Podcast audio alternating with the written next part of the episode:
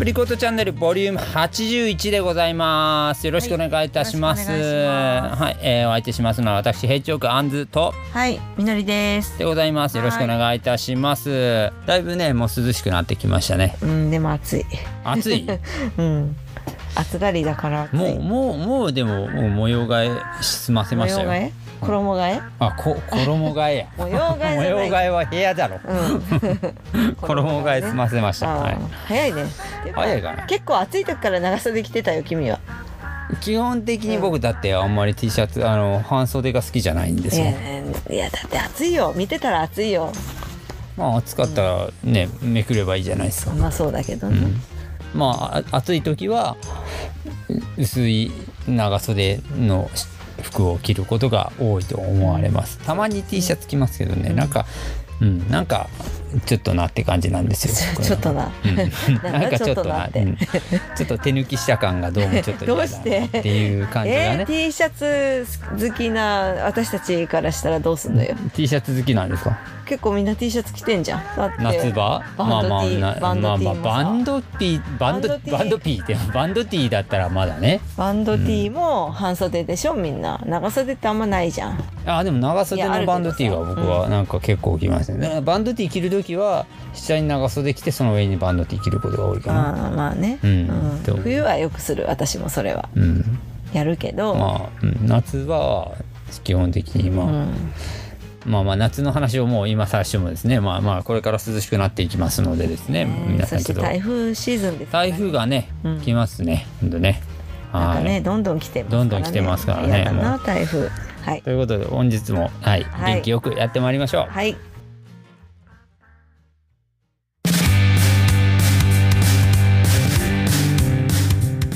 ライブ告知を行かせていただきます。はい。はい。はい。はい。はい。えっ、ともうねあの日にちの方がだいぶ近くなってきましたね、えーもうはい、えーだいぶ近くなってきました、えー9月18日2022年の9月18日日曜日。はい。はい、えーライブハウス CB にて秒歌音祭というイベントをね執り行います。はい。えーえーオープンが17時夕方の5時ですね、スタートが17時半、えー夕方の5時半という形になっております。はい、えー出演の方が、えー東京クランクスより、えーマサさんが来てくれますね、えー夏木さんという、えーサポートギタリストと一緒に来てくれます。なんかこれレコ発なの？レコ発ってなんかね言ってたね。なんか、うん。あの告知が上がってましたね、はいなんか非常に、はい。まあちょっと重要な、えー場面になってるようですね。なのではい、ちょっと楽しみにしております、はい。そして、えー我々、えー福岡組が迎え撃つはロックオンはい。にキスシーン。はい直旅ザワールドはいに我々ヘッジホークという形で、はい、お送りいたします。5組ですね。超豪華な、はい、5組になっております、うん。これねえーっとチケットの方が、えーチャージ2000円プラスワンドリンクで見れますので、ぜひぜひ9月18日日曜日は、えー、秒歌音祭の方、えーお越しくださいませ。非常に盛り上がる、えー一日になると思われます、はい。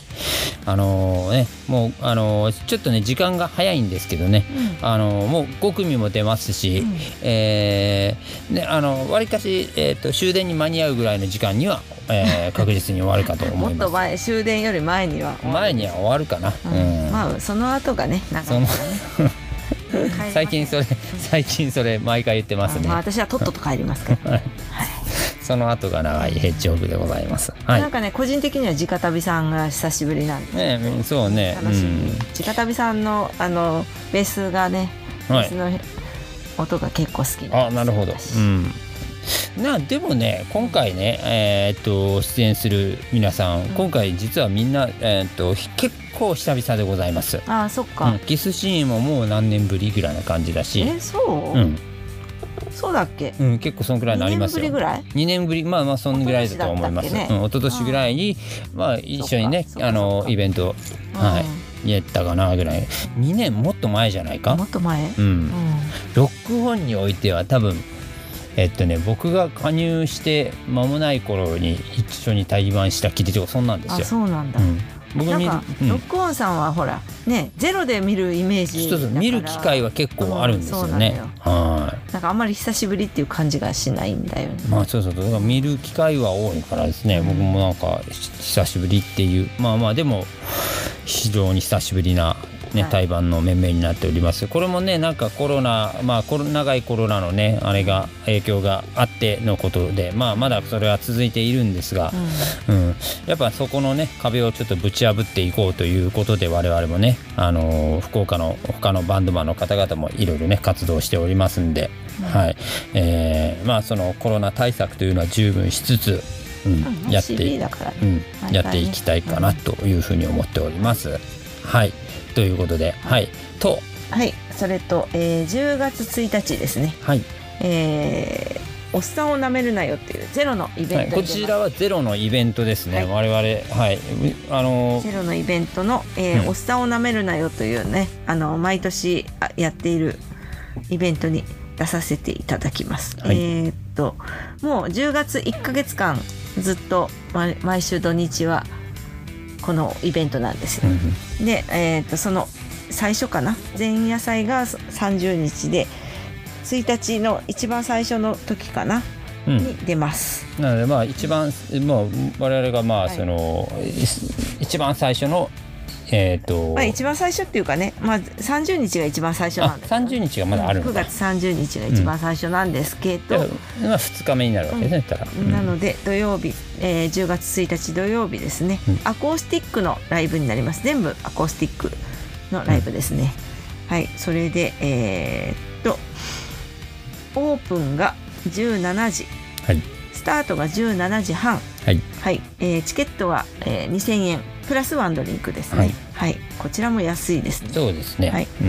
でまあ今回もねえーっと10組出ますのでね。うんうん。はい、えー何番目に出るかはちょっとまだ分かりませんが結構あのアコースティックの素晴らしいあの面々が、うん。うんはい。出演がねすごくね、あのですね。豪華ですよ。うん多彩ですよね、そうね。はい。まあ聞いたことない人も私いるんだけど、まあまあもちろんね、うん。それはね、うん。まあ今回はジャッキーさんが今度何やってくれるのかなと思ってちょっと楽しみですけどね。ちょっとってまあ結構楽しみですけど、うん結構楽しみですね。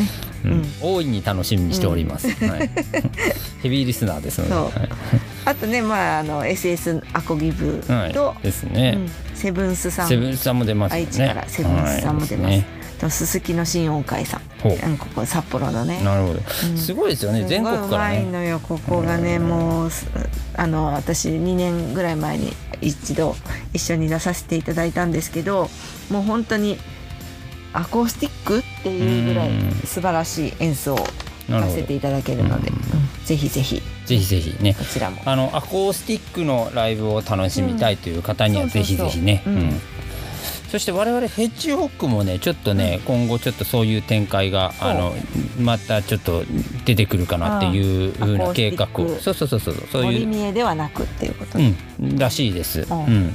森見えも森見えでね頑張ってますんでですね、そちらの方もぜひぜひよろしくお願いいたします。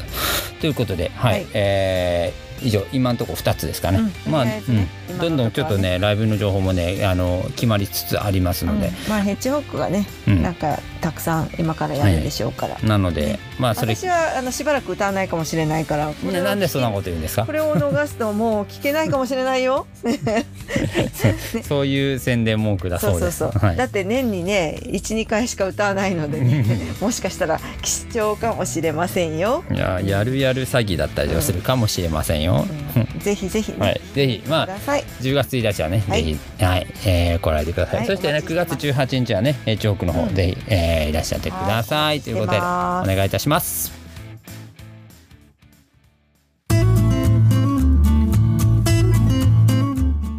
一つ気になる記事がございましたので、ちょっと紹介させていただきます。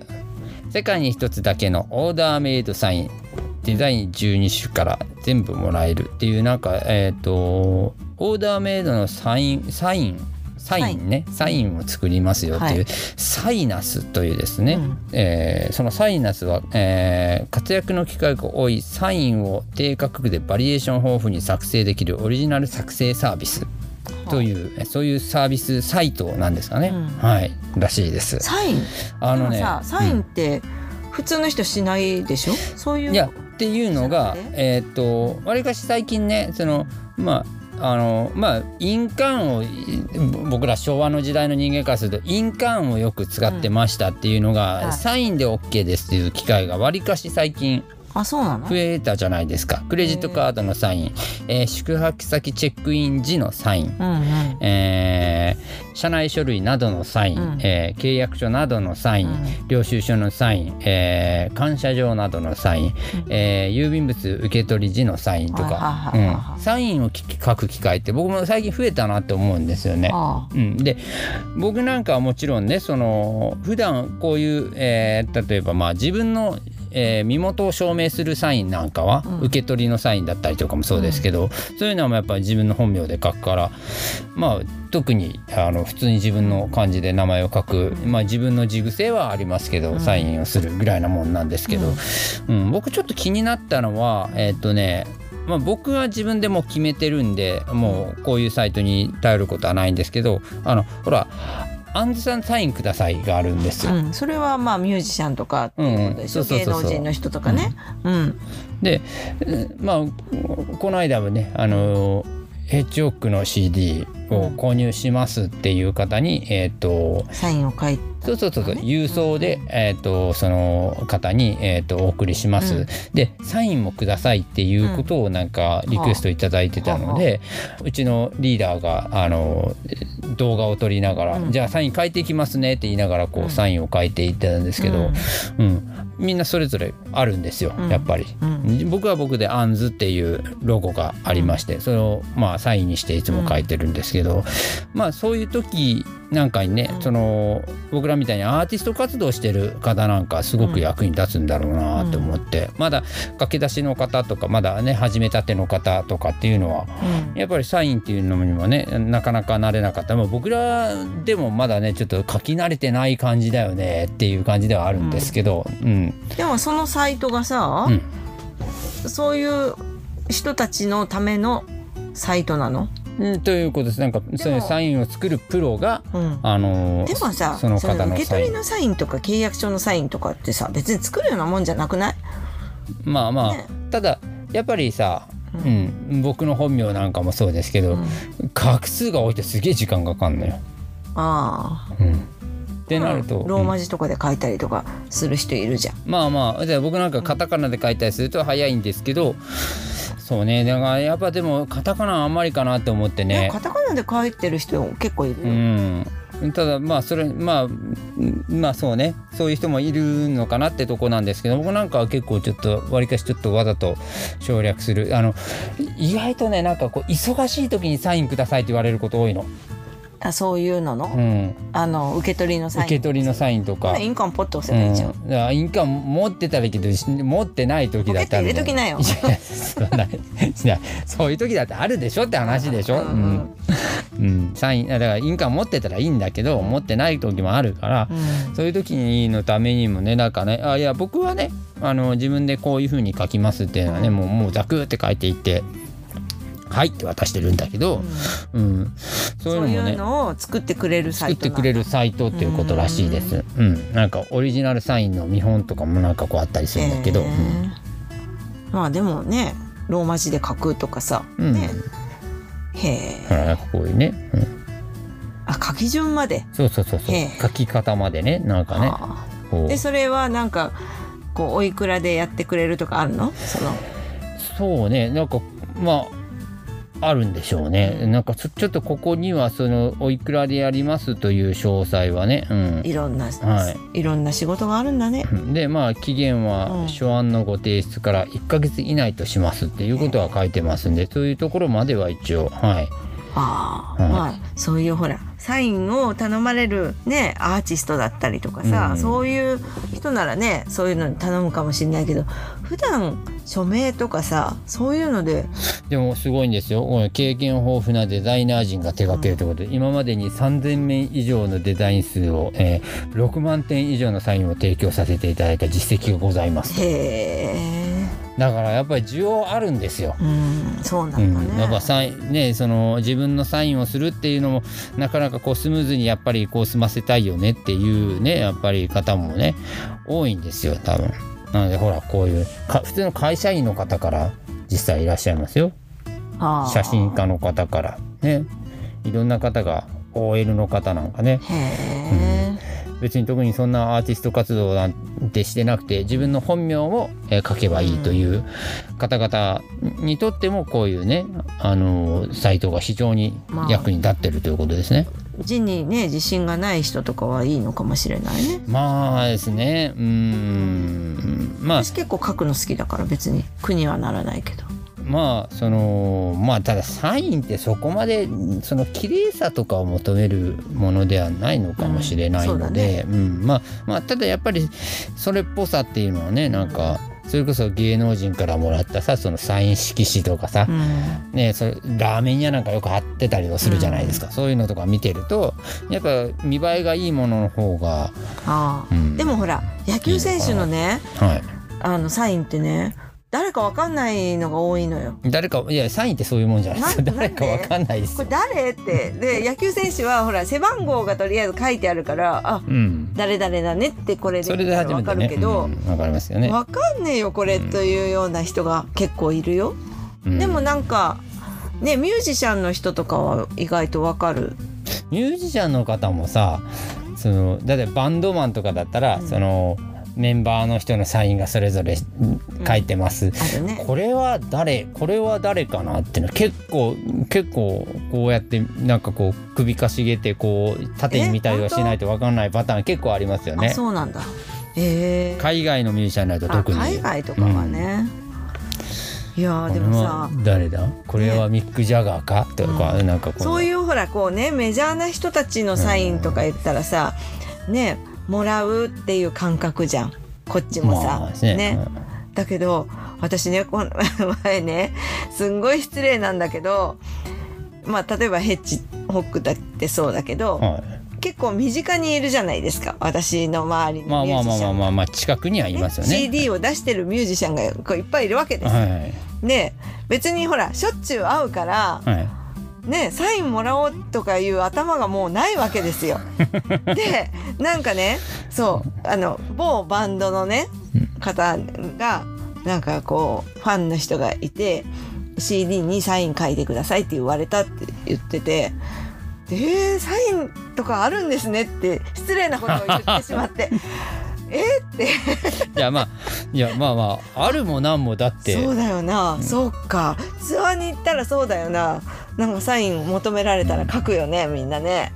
だからいや最初はねだからね、うん。そのまあ僕はねわりかし早い段階でもうアンズって名乗ってたので、まあそこは別に今みたいに自分のロゴとか考えずとも、うん。そのアンズって書けば喜んでいただいてたんですよ、うん。だからアンズって書いてたんで漢字で一文字、うん。アンズってドンって書いててこれじゃあんまりかなと思ってちょっとこあのなんだあのゴシック体にしてみたりとかしたんだけど これ時間かかるんですよ。うん。ね。あのまあヘッジホックなんで。シャシャって書くもんそうそうそう。でヘッジホックでもねうん。あれなんですよ。まあ昔昔ってことは今現役でやってますけどポール・ギルバートっていうギタリストは、まあ、かつてあの、まあ、まあ今でも大人気のねもうあのテクニカルなギタリストですけどサインをするってなったらポール・ギルバートっていう文字をうん。四角いゴシック調の文字で書くんですよ、自分で。でそれに自分のその似顔絵の顔顔をボンって横に載せるんだけどあーあそういう人結構いるよね それがピックになってたりはするんですよ。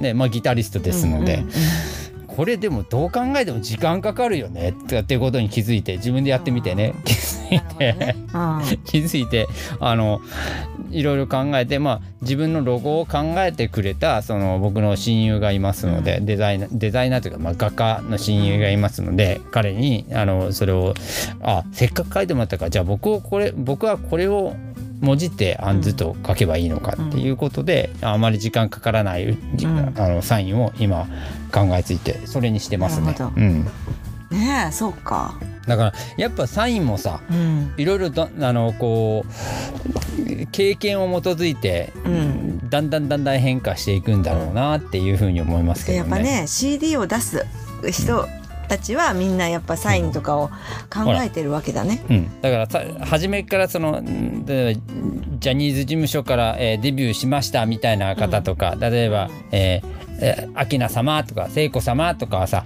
多分それは本人たちじゃなくて多分事務所とかがなんかやっぱりうん。これがやっぱり一番スムーズにいくだろうしその、うん。あの人たちなんていうのはさやっぱりもううん膨大な数のサインを書くわけじゃないですか。でなるとやっぱり効率的でかつ、えー見栄えのいいものをやっぱりプロフェッショナルな方が考えるのかなっていうふうに思うんですよね。ね。うん、だからそう考えるとこういうサイナスみたいな方々っていうのは需要があるんでしょうデザイナーの方々っていうのは。うん。へえ、みんなサイン持ってんだね。うん。だからあなたもあなたも今後書く機会がいやないっすよいや私いやいやは。だってあなた CD 出したらどうするんですか？出しませんよ。いやいやいやいや CD 作ったらどうするんですか？いやいや。今 CD なんてすぐ作れますからね売れるけど誰が買うんだよ私の CD なんかさ。いやいやいやいやライブしだってなったら買うっていう方は絶対出てきますよ。ったらねその、えーなんだ？レコ発ってなったら絶対あのサイン書き書いてください ちゃんとみ多いですからね。のりって書くから。あ本名だし。ねまあまあだけどそれはさいやそのあなたの達筆な字でもいいですけどサインっぽい字の方がみんな喜ぶんだよそりゃ。そうなの。うんへえ。その辺はあなんかあでもなんかね私そう小学校とか中学校の時とかね歌手になりたかったからなんかこうサインとか考えたりとかしてたそうしてたでしょ、ううん。ん芸名とかも考えてあゲーム考えてたの？その時までは、そう。うんなんでそれにしなかったの？小学校の時だったね。うん。うん。でもあんまり変わんないもん芸名と本名が。あそうだったの、うん。そう。大体ねあの私名字のあだ名で呼ばれることが多かったので。はい。うん。名字のあだ名。そう。名字で何々。例えばほらなんだ？私は愛ちゃんってよく呼ばれるんですああそういうことね。あだ名ってそういうこと。呼び名に変えられるってことね。そうそうそう、だからうん。愛っていうのがなんかこう芸名にしようとか思ってたんだけど。でもね。ああなるほどね、まあまあありですよね。うんそれ小学校の時の話、はいはいはい、うん、でも高校の時までの友達はみんな愛ちゃんって言うんですよ私のことをあ呼ぶの。そうね。あのー僕らも知ってる某方も 愛ちゃんって呼ってましたね。そこの辺の友達まではみんな愛ちゃんって言うんだけどそれ以降の友達ってみんな下の名前で呼ぶんですよ。あそれでも変わった遍歴ですね。そう？あの普通はうん。子供の頃の方が下の名前で呼ばれますよね。あーでも私ね多分ねみのりってあんまり名前いないからねうん、どうなんだろう？呼びにくいんじゃないの？逆に呼ばれるそうですけどね。どうなんだろう、ね、僕だってちっちゃい頃は下の名前でずっと呼ばれてて、だからあれですよ。あの鳥栖に引っ越したタイミングで名字で呼ばれるようになったんであの僕の下の名前で呼んでる人間っていうのは長崎の頃の知り合いです大体。で上の名前で呼んでる人は鳥栖の知り合いで、うん。えーまあそれ以降アンズって呼んでる人は、まあ、まあ僕は音楽活動し始めたあ頃以降。大体本名知らない人多いもんね。多い多い多いんですよ。うん、あしかもこの間さほらあのーねこの間初めて CD 買ってくれた方なんかアンズさんなのかアンさんなのか、うん、ちょっとわからなかったんですよって言われたから、うん。アンズって読むんですよって教えてあげて。ああありがとうございます。それねあのあのねもちろんあんあんちゃんって呼んでくれる人もいるし、結構みんなね、うん。上の人たちはあんちゃんってね。あんちゃんって呼んでくれる人いるんだけどあのもちろんねああんずくんっていうのをよく知っててあんちゃんって呼んでくれる人もいるんですけど、あんずですっていう名前を覚えきれない人も意外といたあそうなんだ。そう。うん。あんなのかあんずだったのか覚えきれなくてそうううんんあんくんって呼んでくれる人とかもまあこういたりとかもしたりとかもするんですけど、うん、まあそうに呼び名ぐらいはね別に僕も何も気にしてないので、まあねその普通に読んでいただければ、うん。あありがたいかなと思いますがまあまああんずっていう名前でやっております。そうね。はい、はい。い 今更。今さらはい。でまあサインもねね。あのまあ筆記体ですけど「あんず」って、うん。あのあの ANZ、うんうん。と書いておりますんで、ちょっと足跡のマークついてますけど、ううんん書いておりますんで、ううん。んまああの多分見て一目瞭然なんじゃないかなと思います。みんなちゃんとサインもらってください CD 買った人。ねですね、うん。ぜひぜひ。はい。でまああこれも CD 作ったら。いや作りません、う CD 作ったら。需要ないってば。いやいやいやだからだからね。レコ発なんかやったら売らなきゃいけないんだからもう。いや買っていただかないといけないんですよこれ。作るの？CD いやいやいや作るのって。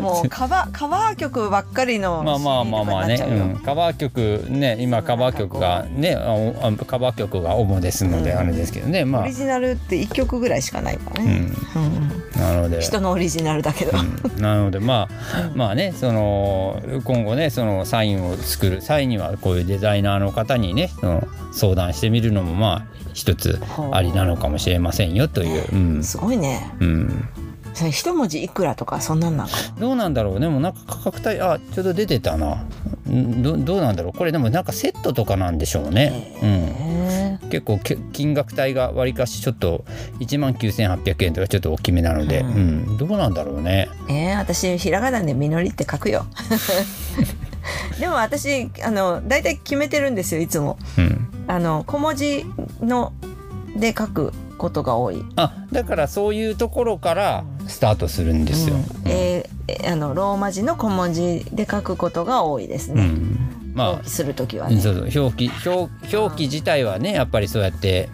気にしたり。だからあのえっとアーティスト名もまあこう気にしたりとかなんかね大文字があんまり好きではないんですよ私。あそうなんか。うん、だからあの今回のねあこれも、うん、全部小文字です。あこめあこれは小文字ですね。うん。そう。本当はレイレイもねああの小文字にしたかったんですけどね、あそう。う。ん、頭の R だけはね大文字でしょ。頭の頭そう頭の R は00は大文字ですね。うん。そう。本当は小文字でよかったんだけど。ねでもこれもさあのーうんどんどん変わっていくもんでしょそういうのってさ。うん、だってかねロゴによってやっぱ小文字のロゴだったり大文字のロゴだったりする人いるでしょ？結構。まあヘッジホックは大文字ですけどねでもね私ねこの間気づいたんだけどどうやら同じ言葉を2つ並べるのが好きらしああそうなんですなぜかわからないけど私ずっとあの前やってたバンドもシュガーシュガーって言うんですよ、ああほんとね。うん。えー。なんだろうね。えー。なんか同じ言葉を並べるのが好きなのかあな。あレイレイもさうん。レイレイはねパンダから取りましたけどね。それ言っちゃっていいんですか？いいのいいの。もうバレてるから。バレてるからね。うん。そうそう。ああなるほど。なんかね、あー好きなのかなって思って自分で。バンド名はね僕わりかし、まあ、ヘッジホックはねその森崎さん主導のバンドなのでうん。あれですけど、今まで自分がリーダーリーダーバンドを組むっていうことは結構多かったんですけど、バンド名はねあの人の曲名からつけることが僕は断然多かった。そうだね。私高校生の時にやってたバンドはジャンクっていうバンドやってたんだけど、はい、それあのスライダーズの東京ジャンクああ東京ジャンクからジャンク。ああなるほど。うん。僕も多かったですね。でも当時ねジャンキーとかねジャンキーヒップシェイクとかなんかそういうバンドいたね。ああジャン多かったですね。キーって作っあのバンドが多かったね。うん。だからそういうの多いよね。あとはうん。ほら、あの英語の辞書をさあのこうやってパカって開いたところのあ文字で決めるとかね。それはギャンブルだよね。あそれやってたよ。なんか高校の時みんな。でもそれさとんでもなくあの全然かっこよくない名前になったりするパターン多いよね。うん。バンド名ってね難しいよね。そうですね。うん。まあまあえーそうね。だけど私のそのね前やってたバンドシュガーシュガーはうんこれはあのスライダーズのランマルの曲名です。ああそうなんですね。シうんななんかやっぱそういうとこから取ることがお自分がやっぱりこういうなく愛してるアーティストさんの曲この方からのリスペクトが強いですよっていうとこからのそれこそ僕の引き金もそうですけど。ああそうね、うん、うん。お多いのかなっていう気はします、ね。それはあれでしょ？ツイストの？そうそうそうそう。だからあのこれちょっとでかくなったらあのあれ引き金っていう文字？あのなんだ？えっ、とうん。あの漢字で引き金って書くあの文字はあれはもうあの世良さんのものなんですよ、うん。著作権上。うん。なのであこれちょっとんちょっと売れてきたら名前変えないとねなんですけどいやまあまあそこまで売れることはないと、うん。まあ最初から言ってたんですけどね。うんうん。まあまあまあそういうこともありき。まあまあでも今までもレディー・イーブルとかもありましたしそうね。ギミー・シェルターとかもありましたし、うん。それこそねあの、えーお店なんかでもそのあアーティストの、ね。ベガーズ・バンケットもそうでしょ、うん。あそうだね、うん、あやっぱそういうあだって人狼さんとこの夢の巷もそうだよ。あそうなんですね。あれはね確かなんだえーっとほら宮本宮本浩次宮本浩二さん。浩次え？浩次さん。って言うんでしょ？あれひろじさんっていうん。ですか、う。んああそうなんですね。あもう全然知らなかった。ごめんなさい。違ったっけ、うんうんうん。はいわかりあのます人のなんかあのバンドなんだっけ？エレカシ？エレカシね。レカシの歌のあの題名でしょ？確か。あそうなんですね、うん、確かそうじゃなかったっけえーな,、なんかそんなこと言っていいタイトルですねそれはね。うん。なるほど。ねえなんかもうそういうのね決めるのって難しいね。あジャクソンさんなんかいいじゃん。今やのハンバーガーそのまま。決めなくていいという、うまあまあジャクソンも自分のジャクソンって名前があるからですねまずね、うん。うん中村ね。まあまあいろいろね、まあ、まあそう考えるとジャクソンラッキーでしたよね。ねえ、うん。いいよね。いい境遇ですよね、うんいいな。いやまあまあそんなとこ羨ましがってあもしょうがないあのちょっとねせっかく今ジャクソンさんの話が出たから、うん。ちょっとここで宣伝しときましょうかね。ああそうですね。今やのハンバーガーって西公園にねはい。あるんだけど、今までねずっとね西公園で、まあホットドッグ屋さんみたいなね、はい。ホットドッグですよねあれね。あれはね、うん。ハンバーガーって言うけどね。うん。でその、えーそこにずっと弟子入りしていたのでなんと今今度ねはい、今やのハンバーガー六本松店をうん、自分でオープンするという。のれん分けしていただいたのかな、はい。あれは、うん、オープンね。10日がオープンだったかな、10日ですかね、うん。はい。日曜日ですかね、う。んはいあ土曜日土曜日土曜日だ、うん。土曜日ですね、うん。そうそう。この間なんかプレオープンにねすごいことになってたらしいよ。らしいですね。なんか長蛇の列だっていうとことで、うん。うん。ね。うん。でなんかねイートインもできるようにねしてるらしいので、あなるほど、うん、ちょっと落ち着いたら行こうか行ってみなとは思ったいですね。てますけどね。うん。まあしばらくはイートインの席も満席なのかなって気もしますけどね、うどういう風にねするのかわかんないけどね、まあでも本当に一個食べたらお腹いっぱいになるよあねすっごいボリュームあるはいバーガーでしたけどね、うん美味しいよね、うん、あれは本当におすすめでございます。うん、あのヘッジホックの、えー YouTube チャンネルに私たちがあの食べてる 動画が上がっております。あったね。あのいやそれはなんかあれでしたよね。あのなななんて言うんだろう。えっとちょっと違う場所で出店した時のね出店した時のね。出店した時に、たまたま食べに行った時のはい映像をヘッジホックのね、うんはい。あのもう森崎さんがもう先に、回してたのでね。はい、回してたので、はい。うん。それにあの私たちたまがたまはい。食べてる図も、はい。ねね映っておりますので。うん、ぜひぜひでもね僕らね僕らもね今やのハンバーガーすごく応援してて、うん。美味しいですよね美味しい、うん、いいお店だなって思ってますので、ぜひぜひねあのもう福岡界隈に住まれてる方にはぜひね、あの一度食べに行っていただければなっていうふうに思います。あとでもあの地方からでもねあの、うん。言っていただければお連れしますのでね。来ていただいた際には、ね言ったな。うん、連れて行きますよ。はい、ということで、はいはい、そこじゃあアプリコットチャンネル主催でじゃあ、うんうんそうですね。今やのハンバーガーツアーということで。行きましょうね。はい、ということで、ははいい、ぜひぜひ、はい、はいよろしくお願いいたしおます。願いします。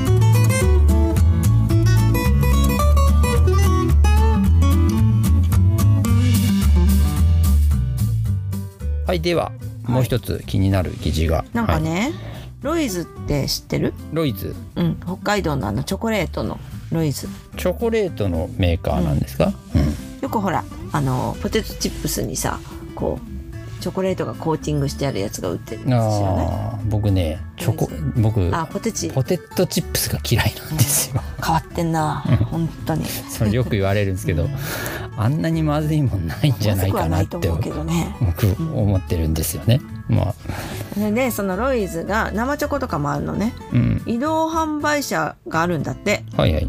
でそれが福岡にも出店してるらしいのよ、それはでチョコレートを売ってる。うん、なんかいろんなだからロイズの商品が売ってんじゃないの、生生チョコレートとかが結構有名なのよ。はいはい。あ生チョコがポテポテね。チにうん。チョコレートコーティングしてあるやつとかもがあの結構ほらなんだデパートとかのさあの催事に来たりとかするんだけほうどほうほそう。でねなんか移動販売車が来ててうん。結構いろんなとこにイオンとかねほなんかなんだ？夢タウンだったりとかねそういうとこに来てうああるんだって。そういう大型ショッピングモールうん。に、えーその移動車ごと来てるわけですね。来てるら。しいのおよ。およくよくわかんないんだけどね、ほうほううん、ちょっとうちの近くのイオンにも来てるらしいからね、ちょっと偵察に行こうかなと。それはどうどういったメニューが？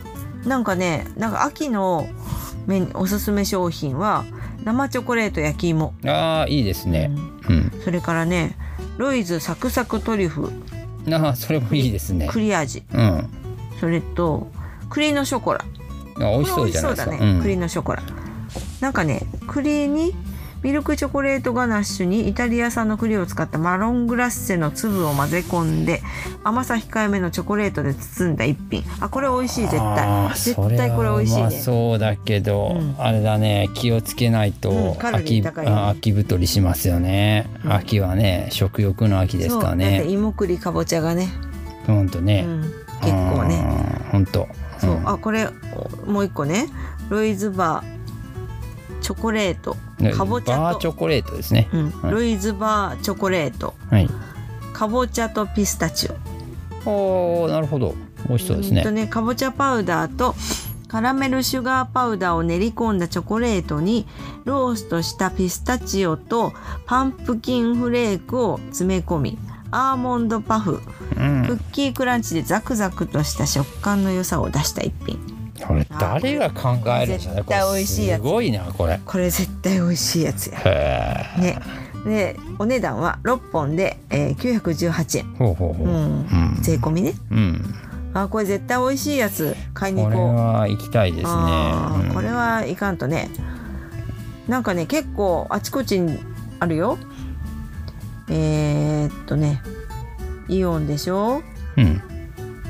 君んとこの近くはないかしらえー、夢タウン久留米、うん、大牟田夢タウン筑紫野もありますね。夢タウン博多でもやってますね、夢タウン博多って行かないんだよね。夢タウン博多はねあのあれですよ。あのわりかし僕仕事が帰る時によく通まああのーちょっと東区寄り。うんそうだね、のうん。夢タウン。僕あそこ意外と使うんですよあね夢タウン本博多。うん。でも久留米とかさ大きいからさ筑紫野も大きいから。そうね、うん、いいねあー行かなきゃな。うん。ね。糸糸とかでもやってるじゃないですか、イオンのそうイオンうん。糸ね、そうイオン大牟田。大牟田もやってますね。黒崎。あ音金イオンでもやってるじゃん、ほうほう、うん。うん、だからわりかし九州全域いろんなイオンや夢タウンそうみたいにね。回るっていうことですね。うん。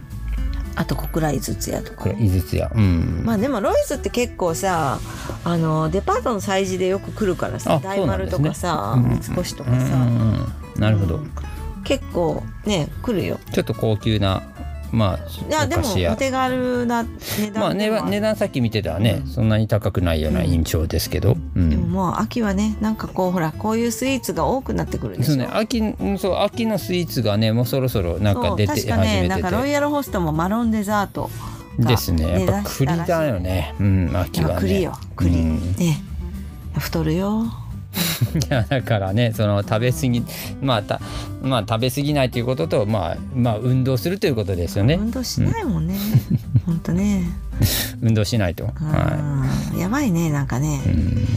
ちゃんとねまあちゃんとこう消化をしないとですね食べた食欲の秋というし、まあ甘いものは美味しいですからね、うん、まあでも、うん、年がら年中食べてるけどね甘いものね。うんまあまあまあそうそう秋だからっていうわけじゃないけどね。まあ、その季節季節に合った甘いものっていうのはそれぞれやっぱりあるし。まあ大体私は毎日のように31に言ってますからねあなたね。はい。もう仕事帰りに31ね、うん、いやそれは行き過ぎだろうと思うんですけど、だからにね23日に1回は行ってるかな、うん、まあ、まあ確かに僕もまあアイスはね結構食べる方かなと思いますけど絶対ねさ31の人にさあの人毎日来るよねって思われて思われてるでしょうね。でいつも同じもの頼むからさ、えーしょっちゅう来てるよね。だって僕らでもあれですもんね。ひ普段ねたあの働いてる飲食店であの毎日同じ人来ますけど、はい。常連さんよね常連さん来て。私常連さんになってるの、で。必ず同じオーダー頼むので あの入店された段階でもう僕あお盆に用意してますか？らね早いですよ出てくるの、まあうちは。でもね。でもねあの31はねあれですよ、私はちゃんとこう注文してねあのそれを聞いてからダブルに1個つけてトリプルにするんですけどね。毎回ね。それでも再度聞かれたりとかすると毎回言ってるんだからっていう風な感じに思ったりするでしょ？いやしなあ知らないうん、だって時々ほら並び方を変えたりとかするからさ。どっちを先に入れてもらうかとかさ。ああなるほど。それはその時々で違うと。であとねやっぱお店によって盛り方の上手とか下手があるから、まあまああるね。それはね。31はねほんとね当たり外れっていうかあるんですよ。まあその個人の力量になってくるわけですよね上手な人はねほんとね綺麗に盛るんですよ、うんであとねあの愛想がいいのとね悪いのとね、それはねねありますよね。ねそれはもう個人のうね、ん、あのねもうもう本当に個人の判断になってきますからねそこはね、私はあのいつも名の浜のねうん。名の浜店に行くんですけどね、う。んうん、まあいいですよ。愛想がいいしあ。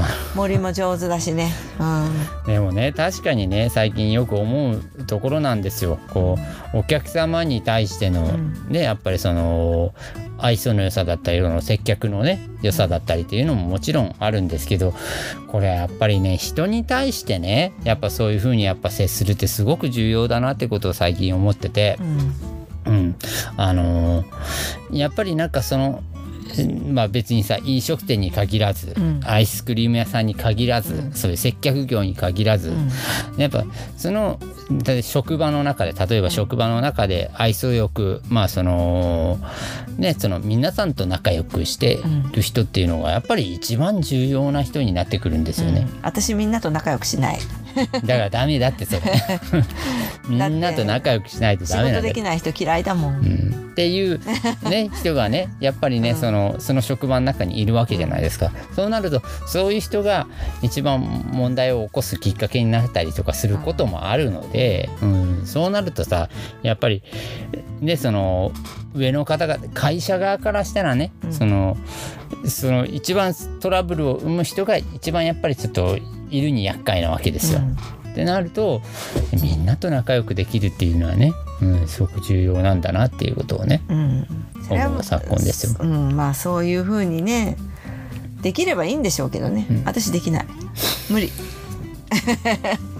いやほんとねだってさ忙しいのにさこうやね何度も同じことを教えるっていうのはどうよって思ううから、ね。んうん、まあまあそういうこともあるよ。う。一回で理解してくださいって思うし、こんな簡単なことがねなんでわからないのって思うことがね多々あるんですよ、今ね。うん。その時そもう本当にその瞬間はうん。あのやっぱその一瞬だけでもね、うん。やっぱ僕もやっぱりちやっぱカッとなりますよ。なんかやっぱそのイラッときくるわけですよ。もうイラッとするよね。うんイラッとするじゃないですかだからそのイラっていうのをまあそこでちょっと一回噛みしめてやっぱいそこで再度やっぱ教えるわけですよ。いやそれがねだからおお客さん相手だとイラッとしてもさなんかこう冷静でいられるんだけどね、そのど同僚とかでもその後輩に対してもそうですよい。やでもさ自分の仕事のさこう足を引っ張られるとさもういい加減にしてくれよって私の仕事が増えるじゃんって思うのよ。そんなこと言ったら僕なんてもう仕事増えまくりですよ。ね君はねあのお人よしすぎるからいやねいやいやいやあのね人に対してこうやってあげすぎなのよ。いややってあげすぎというか、やり残してるからやんなきゃいけないでしょだって。だから僕が引き継いで、じゃあ次の段階の人に引き継いだ時にやり残してるっていうのが僕は嫌なんですよ。だ。からそれは普通の感覚ですよ。うん、だから前の人がやり残してるものをいや前のやつがやり残してるからじゃあ知らないって顔はできないわけじゃないそうはですか。そうそういうことはしないよ。もちろん私もやんないけど、うただ私の場合はほら仕事がこう決められてて、もう自分が管理してるからそこを乱されるのがすごく嫌なんですよ。まあまあね、ううん。んでちゃんと教えてるのに覚えてくれないからもう何回言えばおし覚えてくれるのかなと思うからもうじゃああのやってもらわなくていいよ。もう私自分でやるからいいです。ってなっちゃうんだよね。だだからそれをねこう一緒にやるとねすっごい時間がかかるので。まあまあまあ非効率ではありますよね。う。ん、でそんなにねなんかこう時間勝負なところもあるからね、うん。まあねそれはね仕事ですからね。うん、だから嫌だなって思うこともあるんだよね。なんかねイライラしちゃうんだよね。ダメだねと思うけどね。ダメだねとは思って。そう思うの。うん。あーちょっと冷たかったなとかね、うん。反省するんだけどでも次の日に行ってまた同じことをされるとやっぱイラッとするからまあまあその瞬間はね。ってね、うん。なっちゃうからな。結局もうじゃあ自分だけで仕事しちゃうからさ無視したような感じになっちゃうのよなんか。ね、それもよよくないんだなとは思うんだけどね。一つはね、うん。僕ね僕もわりかしそういうなんだろうカッとしたりイラッとしたりするタイプだった。もともとかつてはそうだったんです。で今もやっぱり瞬瞬間瞬間でまあちょっとイラッときたりとかしちゃったりすることがあったりするから、あの一つ僕がそのまあその自分の身につけた技としては、うん。技っていうほどのことでもないんですけどあのもうその時はじゃあ一回一回自分がクールダウンした段階であのどんな立場の人だったとしても相手の方がどんな立場の人だったとしても一回謝る。うん。潔く謝るようにさっき僕がこういう言い方をして「本当すみませんでした」っていうことをまず言って、うんいやこうこうこういう。ね、もう一回整理して話しますけどこうこうこういうことでお互いねその嫌な気持ちになるからこういうふうにしましょうねっていう話だったんですよ。本当にすみません。なんかちょっと嫌な思いさせてしまいましたね。すみませんでした。っていうことを僕はね言うようにした。ある時から。うん。うん。ね一回訂正する。そこで、ね、だから確かにうん。人としては確かに一回拳を振り上げてしまった以上はこれをねその拳を下げるっていうのがすごくちょっと難しかったりするんですよ。これ意外と大変なんですよね。いやでもなんか私そんなこと考えたことないけどね。うん、うん。でなんかもうもう上げたら上げっぱなしだから。そうそう上げっぱなしになっちゃうでしょ。上げっぱなしになっちゃうのよ。そうそう。相手が変わらない限りはもう変わらない。そこは譲ってはいけないとかっていうなんか変なプライドが出てきたりするんだけどもででもねやっぱね人の好き嫌いってさ絶対あるわけじゃん。それはある。ね。で私も その仕事云々じゃなくってもうその人のことを人間的にもあこの人とは無理だって思ったらやっぱりうんあできないもん。うん、だから無理だって思った、思うんだけどいやそこは無理と言わずに、なんか違う回り道をしたらもしかしたらあのここの部分だけでつながってればもういいのかとかっていうところも見つけたりするんですよ。仕事だけの関係そうそう。だからもうじゃあだからいやだからねその仕事だけあもうもう本当にこのこのじゃあこの何時数時間だけの関係なんだとかさ、割り切ってうん。あの接するといいんですよ。お互いが嫌な気持ちにならないっていうことを最優先に考えるとうん。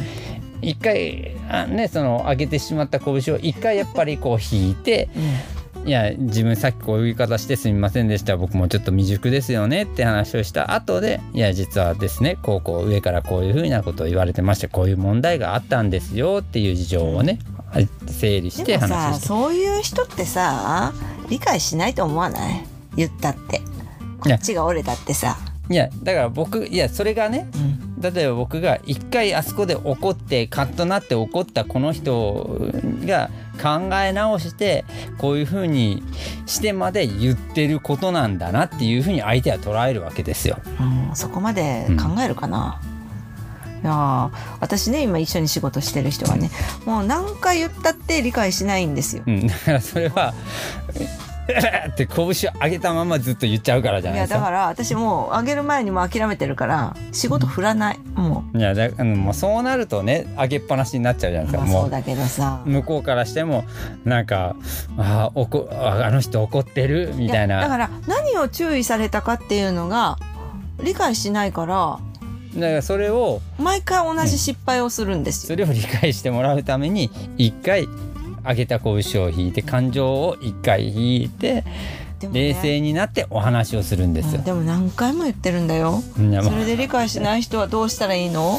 ねまあまあまあまあ、ね。うん。そう。まあそうなるとその項目に関してはその人にはお任せできないんだけどもちょっとじゃあ別のことこういうことをじゃあお任せしましょうかねっていう。え、まあ、ね。そう。いろいろ探すのよ、うん。この人にできることが何かあるかな何もできないの、うん。そういう時はどうしたらいいんだろうね。でもね仕事ってね絶対向き不向きがあるでしょ、まあまあありあると思います。それは適。材適所っていうのがあるんですよ、うん。だから上の采配も良くないんだよ。だって。うん。ねちゃんと考えて選びなよって思うんだけどね。じゃあそのねその、えーなんどの仕事をやらしたらどの部分の仕事をやらしたらね今自分たちがやってる仕事の中のどの仕事をやらしたら、えーその人に向いてるのかなって思った時にああ何もないやってなった時にさ、じゃあその人が、えーこの仕事は向いてないのかもね別の職場に行った方がいいのかもね別の職場に行った時に何の職種がうまくいくんだろうって話にならないですかそうなると。それは自分で考えなきゃ。だからそれはじゃあそそうではいけないわけだから、うん、まあその人には多少なりともやっぱ努力していただく部分っていうのは変わっていただく部分っていうのが必要になってくるわけじゃないでですもか。さね若い子ならともかくねある程度の年を取ってたら変まあわらないよ、そう年取るとだんだん人間変わらないですからね。変わんないよ、それはね。まあ私も変わりませんけどね。まあ私人の好き嫌いがね激しいのでね、この人嫌いと思ったら嫌いだもんずっと、いやね。いやその嫌いを変える必要はないんですよ、僕もき嫌いな人は嫌いですよ、うん。まあ無理だなって思いますけど、まあでもそれでもやっぱり一緒にねその職場っていうところで一緒に共存してる以上その人とコミュニケーションは取らなきゃいけないしその人ってやっぱり何かしらの共同作業をしなきゃいけないんですよ。いやでも今までねそういうことあんまなかったんだけどね。嫌いな人はいっぱいいたけど、うん。あとやっぱ自己暗示っていう部分もあって、うん。いやこの人えー自分嫌いだって今まで思ってたけど嫌いじゃないのかもしれない。もしかして、えー自分はこの人のこと好きとまでは言わなくてもそんなに嫌いではないのかもしれないな。自分どうなんだ？嫌いじゃないかもよ。嫌いじゃないかもよって自分を騙すという方法もいや一つ無理だって。うん。無理。それは無理。いやいやいやいやいやわかんないよそれいはでもや無理。自分を騙すということも絶対嫌いなタねイプだもんだって。友達にならないタイプだもんだいや友達にはなんないですよ。だってその好きではないんだから。だから友達にならないタイプだから、うん無理なのよだって。うん。なんかねこうなんだろうね。あのわ私割とこうズケズケ来る人がダメなんですよ。苦手なんですよ。まあまあまあまあまのあそれはわかりますよ。ぐいぐい来る人がね、ダメでなんかこう初対面なのにわーみたいに来る人とかいるじゃない？たまに。うん。ね。そういうのがちょっと苦手なんだよね。あとなんかこう厚かましい人、うん、なんかデリカシーがないとか厚かましい人。デリカシーがない人はちょっと僕も苦手か嫌だよなねって気はするな。そういう感じなのよだから結構最初もう第一印象からそういうの分かるじゃんでもさデリカシーがない人はそれは努力次第で変えれますから。だからある程度年取ったらねいやいやいや無理わかんないよそれ。おばちゃんは無理だよ。もう変わんないから。うん。そこはやっぱり TPO っていう言葉があるぐらいですからそこは考えてくださいねってことはこちらからも言えるわけじゃな言ってんいですか。だけどね。変わんないのよ全然でまあうん。まあその根本的な人間の好き嫌いっていうのはやっぱね、みんなねやっぱ。ね。うん。本当に。まあそれはまあ致し方ないのかなっていう部分はあるんですけど、うん、ただまあやっぱり何かの縁で、うん、一緒になる機会があるわけだから、うん、まあなんか自分を少し騙してみるのもいいのかなっていう。仕事上でっていうことでね。そうそだっうそうそう。そうたらっていうことでしょ、うんまあだけどほら普段はねそういう人とはこう付き合おうとは思わないからさ、まあね。うん。まあ近寄らないしねそういう人には。ん。極力。まあたまにねいますけどねあこの人には会いたくなかったなっていう人とかね、うん結構いますよねあなたね。私いますね あーいろんなライブに行くとねあまあまあまあまあまあまあまあまあまあまあまあまあまあまあまあまあありますけどね。ありますねうんまあまあそういうのがまあ確かに僕は比較的少ないのかもまあしんないですけどでも僕も元来もともとはねすごい人の好き嫌いが激しくてそうなの、うんもともとはうんただなんだろうなやっぱうーんまあやっぱそそうだね。なんか自分を許せるようになってくるというかその人を許す自分を許せるようになってくるというか、うん。うん、ただ自分の核とする部分ここの部分だけは触れないでねっていう部分はあるんですけど、そううん。頑固だもんね。うん。そこはそこには触れないでねっていうところには触れさせない手段を自分でもう作っておく。うん。うん、ね。ただそれがたまに下手だったりして、うん。結構人にふ触れさせてしまってうん。いやそこには触れないでくださいってことは再三言ってますよねっていう形になったりはすることもあるんですけど、まあだからだから今の話でいくとあなたのそのお仕事の部分、うん。自分のここの部分の仕事に関しては絶対触れないでくださいねっていう部分、うん、に、ま、は絶対に触れさせないようにもうあらかじめ手配をする。そうしてたしててもね勝手にされたりとかうんするのよ、私が休んでる間に、うん。もうびっくりしちゃってえーっていう時があるんですよ。うんまあそこなんですよね。だからまあそこもまあやっぱうまくそのあらかじめコントロールしてて、うん、だからまあその部分にまあやっぱ触れられるとやっぱ僕もダメなので、ううんんだからまあやっぱそういう部分で今までやっぱ仕事を辞めてきたりとかっていうのも僕今まで散々ありましたので、うん、まあそういうので仕事を辞めたっていうことはないけれどもね。僕の場合はもうそこの部分をまあまあ僕の場合はその音楽といううん。まあその音楽活動という一つのなまあなんて言うんだろうな。まあまあ生活だったりうん。人生だったり人の営みにちょっと干渉する部分だったりもしますので、うんそういう部分でやっぱ今までもねやっぱ仕事を職場で触れられることというか、うん。いうことがあったんですけどそこはやっぱり僕絶対許すしてはいけないなって自分で思ってる部分ですので、うん。なので、うん、そこに触れられた時点で、うん、まあまあまあまあ触れていただいたとしてもそこに賛同していただける方であれば全然それはねやっぱ僕は仲良くやっていけるんですけど、うん、やっぱそこにやっぱりねその断固として潰しにかかる方っていうのもやっぱりその世の中にはねたくさんいますので。私でもねなんか仕事は仕事で仕事の人とプライベート付き合おうっていうのが今今までもそんなにないんうんですよ。うん、だからそれもいうん。一つの防衛手段なんです、うん。それはあのそそれもあさっき言った僕がうん。言ったそのそこに触れさせないための手段なんですよ。そう。だからねみんなね何私が何をやってるかとか今の職場の人だから知らないもん。あー。うん。プライベートで絶対遊ばないしで自分のプライベートのことも話さないから、いやだからねそう僕もそういうふうにしてきたんですよ。うんで僕の場合はわりかし今までまあいろんなお仕事をさせていただいててでまあそのそこの部分に触れないように絶対にその職場では僕はこのこのお話にあのこのことに関しては全く自分は何者かっていうのを明かしませんとうんいうふうにしてたとしても、えーまあしてしてるパターンと,、えーとまあ、その職場の方々にもじゃあ自分が何者かっていうものを共有する職場とうん。っていうのがあるパターンとってなった時にやっぱねあのー自分が何者かって例えば自分が音楽活動をやってますとかっていうことを、えーやっぱ触れなかった仕事には一切触れずにいた、職場には僕がねあのアンズという名前でやってますっていうことを知らない、そういう職場の方がねやっぱねうまくいかないんですよね。あそうなの、うん。うん。全然うまくいかなくて、うん、ある時にやっぱりボロがボロが出るというか、うんあそうなんだ、うん、な何かしらやっぱりなんかこう不具合が出てやっぱ一気に、うん、ダメになるというパターンがほとんどなんですよね。うん。なので僕の場合は、うん、その仕事を一緒にやる方々にもやっぱ共有共有共有していただくという形が、まあ、今までの経験上あベストだなっていうことは、ううんんまあそうだね。今の職場の人たちみんなこれ聞いてくれてるんでしょ？そうそうそうそう。あの、ね。そうなんですよ。なので、ね、うん。あとあのねヘッジホック YouTube もそうそうそうそうそう見てくれたりとかしてるらしいじゃん？ね。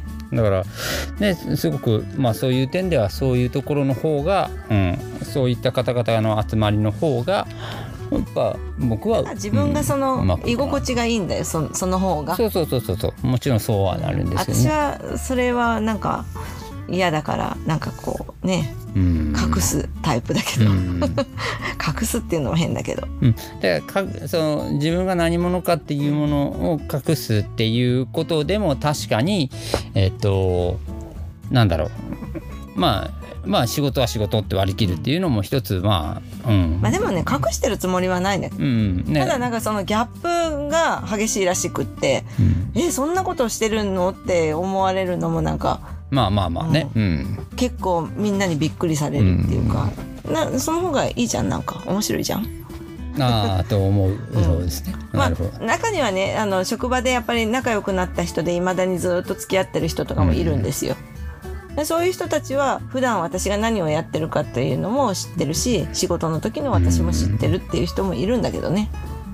だけど今の職場に関してはもういねこういうことをやってますっていうのを知ってる人は一人ぐらいかな。ああなるほど。うん、まあまあまあねやっぱそのねあり方っていうのは人それぞれなのかなっていうふうには思いますけどね、ね。うん、ただやっぱりその皆さんと仲良くやっていくっていうことはやっぱやりやすくなるきっかけではあるかなっていうふうに思います。いやうん。仲はいいんですよ。今までねずっと仲良くこううちの周りではすっごい仲良くいい雰囲気で仕事が回ってたんですけどね。なるほど、ううん。ん、まあねいろいろあるよね。まあまあですね。まあうん。まあこれをまあ言うとねちょっとねいろいろキリがない。口がいっぱい出そうなのでここら辺でやめときますけど。まあまあまあね。いろいろね。まあ人間関係というのがね一番一番ね人が生きていく上でやっぱまあこの日本という国では特にそうなんですけどやっぱり人間関係っていうのが一番やっぱり難しい課題ではありますよね。でそんな人間関係で嫌だなとか嫌な目にあったことってあんまないんだけどね。もう自分がほらシャットアウトするからさ、うん。嫌いな人とかさ、そういうのはもうバシッて切っちゃうから、そんなに嫌な思いをしたことないしうん。うん。まあまあでもやっぱりねなんかその今ねやっぱ、い第一線で活躍してる人もやっぱ皆さん見ててもやっぱ周りで人間関係を築くのが上手な方々がやっぱほとんどかなっていうふうにも思いますし、あのね Google かな、うん。えーっとねアップル社だったかな？なんか大手のうん。会社の入社試験で、うん。えーその採用される人のじゃあえーっと、えー、Google だったと思う、うん。Google の,、えーっとその採用担当の方に聞きましたと。新入社員の方に、えー何を求めますか、うんってなった時に「Good Natured Person」って言ったんですよ。うん。うん、なんかねうん。日頃の行いだったりとかがあのそういうすごく健全で良い人っていうことなんですよ。うんうん。そういう方々が今後多くみ求められますよっていう世の中らしいです。これは一つのなんかまあえーうんそうだな、えーヒントにな生きていくヒントになるのかなという、これなんか時代っていうのもあるなっていうふうにも思いますし例えばさ、えー、と昭和の、うん、団塊の世代だったりとかってなるともっと野心がある人とかさ、うん。負けん気のある人、えーまあえーっとひねその自分が勝勝ち抜いていくにはもう手段を選ばない人だったりとか、そういう人がやっぱ求められるそういう時代だったんでしょうけど。ハングリー精神。そうそうハングリー精神とかさ。今はだんだんそういうものからちょっとねその違うものになってきてるのかな、まあその形もだんだん変え変わってきて変わってきて変わってきて今に至るのかな。その good natured person にたどり着くのかなっていう、うん。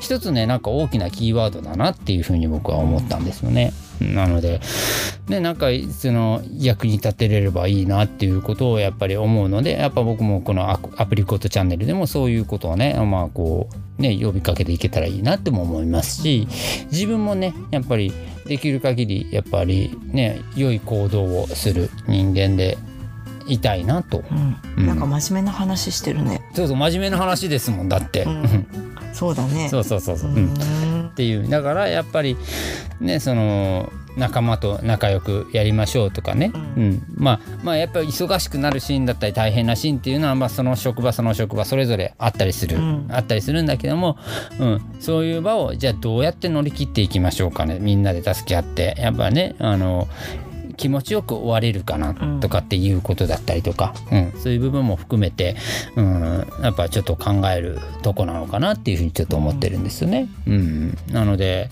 そうだな。仲間との付き合い方、うん、まあやっぱりねまあまあその一つの仕事をね共有する中ではねやっぱ誰々派だったり誰々派だったりとかっていうのがやっぱ少ないからやっぱ出てきがちだと。まあ大きいところはね。うん、特にねやっぱそうやってバチバチになったりとかしがちだっていうのは常にやっぱあるんですけど、うん、うん、そんな中でもやっぱうまくやっぱその間を取り持っていける人間でありたいなっていうふうにも思いますし、うん、まあやっぱ日頃の行いも含めて、うん、まあ僕なんかっていうのはね特にまあ今までまあ若い頃特に今でもそうなのかそういう部分もありますけどちょっとやっぱそこに問題がある部分っていうのは否めませんので、そうなの？そうなの？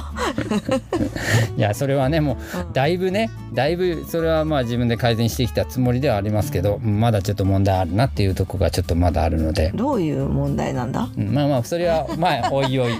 自分の弱点をここで晒すようなものもあんまりしたくないので、ねうん、僕はすごくできますよばっかりは言いたくはない人間ではありますけど、うん、それはもう完璧にできる人なんていないからさ、うん、ただやっぱねそのそこという部分に関してはやっぱ改めないといけないなっていうことはやっぱり普段からねやっぱあ、うん、そうね。考えてるところもありますので、うん、そういう部分も含めてね、まあ、こういうとこダメだねとかね、うん、こういうとこはちゃんとしてるけどこういうとこダメだねとかね。そうそうそうそう。そういうとこ。そう、うん、だからあるね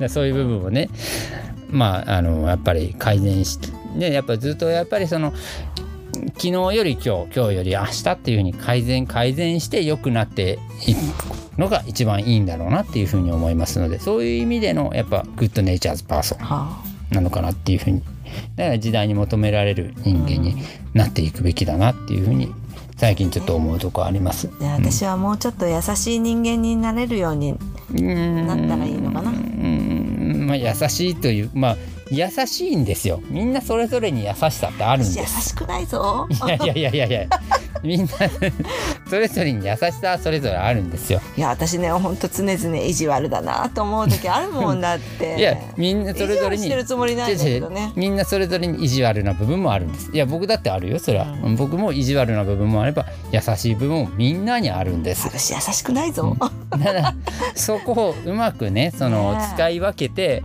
コントロールしていって、あのうまくねあの周りの方々と協力してその生きていきましょうっていうことですよ。まあね、うん、まあでもね自分が幸せだなと思えればきっと周りも幸せになるような気がしてるのよ。それはあなたの優しさだと思うそうなの、うん、うん、そう考えれるのは、うん、一つの優しさですよね。だから自分が幸せじゃないなと思ったら多分きっとね嫌な雰囲気を出すじゃない？あね、自分が楽しくないとかだとさ、うん、そうね,、うん、ね。この人楽しくなさそうだなっていう顔するでしょ？だから、うん、周りにからしてもね。まあ不快になってきますからね、うん、まあそういう場面にはあんまいかないけどね。あ大体引きこもりだから。いやいやいやいや。いやまあまあでもね、うん、あの必ずそういう場面が自分が出くわさないっていうことはやっぱりもう無理なわけじゃないですか、うんね、絶対やっぱりあるわけじゃないですか、うん、なので、うん、ただやっぱりそのなんだろうな。戦わなきゃいけない戦わなきゃいけないという言い方も変ですけどもなんだろうな。ここはやっぱり僕のようなお人よしな性格ではダメな場面っていう局面もやっぱあるわけじゃないですか。そうだね、うん、ここは強気でいかないといけないただ思います。いやいやいやいやいやいやこなんでここ言わないの？とか思う時が結構あるもん見てて。うん、だ言うんであればちゃんとね整理してその思いやりを持って人にねその話せるような状態でやっぱまあ話すべきかなっていうふうに僕は、うん、思ってるんですよ。まあね。まあそのいやたとえねあの事故を起こした相手だったとしても。本当だよ。それね事故を起こした人にさ言え言わないんいやいやいやいやいや言ういや言うんですよ、うん。言う言うんだけども言い方ってあるでしょ？だって。いやそうだけどさ、うん。相手がさなんかこう嫌なこと言ってきたりさいや代わりにねりおたくんがなんかこう言ってくれたりとかして いやそうでしょ？っていうそれ話聞いてさびっくりしてやっぱりそう言ったかみたいなね、うん。そんな話もこの間しましたけどね。ニコラスのりょうたさんとね。あそうなんですね、はい、いやだってね普通言うやろみたいなね。言わんもんねって言ってたよ。ね、うん、ここはちょっとこういうふうに強気で言っとかんと。っていう、まあ、まあ場面も必要な時はやっぱありますからですね、まあ、だからやっぱ使い分けなんでしょうけどね、うん。いや君は優しすぎるんだよね。いやで言ってはいるんですよ。でも僕は相手の方に結構、だから言い方言い方、うん。ね。まあ。ぱ強く言わないといけないところもあるんだかうら。ん。ね。何の話だ？まあまあまあね。うんということですねう。んなんかちょっと真面目な話しちゃったななんか。えースイーツの話してたつもりだったのに。なんだこれ。すごい脱線するね。 good nature's person ということで、うんはい、はいっていうことでございましたはいはい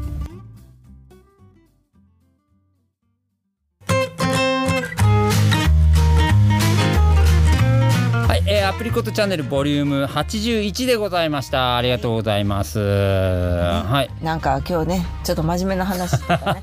な何の話だったのっていう感じなんだスイーツの話ね、うん。ロイズの話。そう。でもなんかこうほらあれかもしれないよ。これ聞いてる人が「あこの人ってさ」って、うん。どういう人なのみたいなね、うん、この男の人ってどういう人なのっていう話にもなるのかな。ね。こ怖い人とか思われるかもうん、あー怖い人って思われてると思うよ。あそうなの？い やだ怖くないですよそんなに。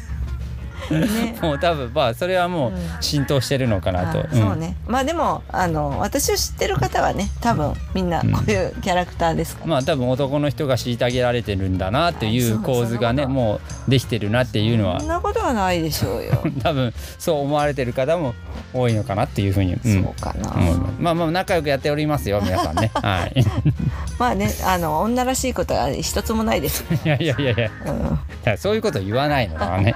まあでもあのあれですよ。あのね興味があったら歌え歌ってるとこ見に来てください、はいぜひぜひ。あの10月1日にはね、あのお歌歌いますので、うんお歌ね。はい。はいでね9月18日エッジオックライブやりますのでぜひぜひこちらの方もよろしくお願いいたします、秒間音祭になっております。はい。はい。あとおつなめね。おつなめは10月1日ですね。おつなめはね、い、あのいろんな人が本当に出るから、ね素晴らしい10月、はい、イベントになっておりますんで、ぜひぜひねアコースティックというねそのシーンもねなんか、うん、前回ねだってレイレイで出た時はねそうだねバンドだったからうんね、ヘビーメタルでしょうね、はい。時はね。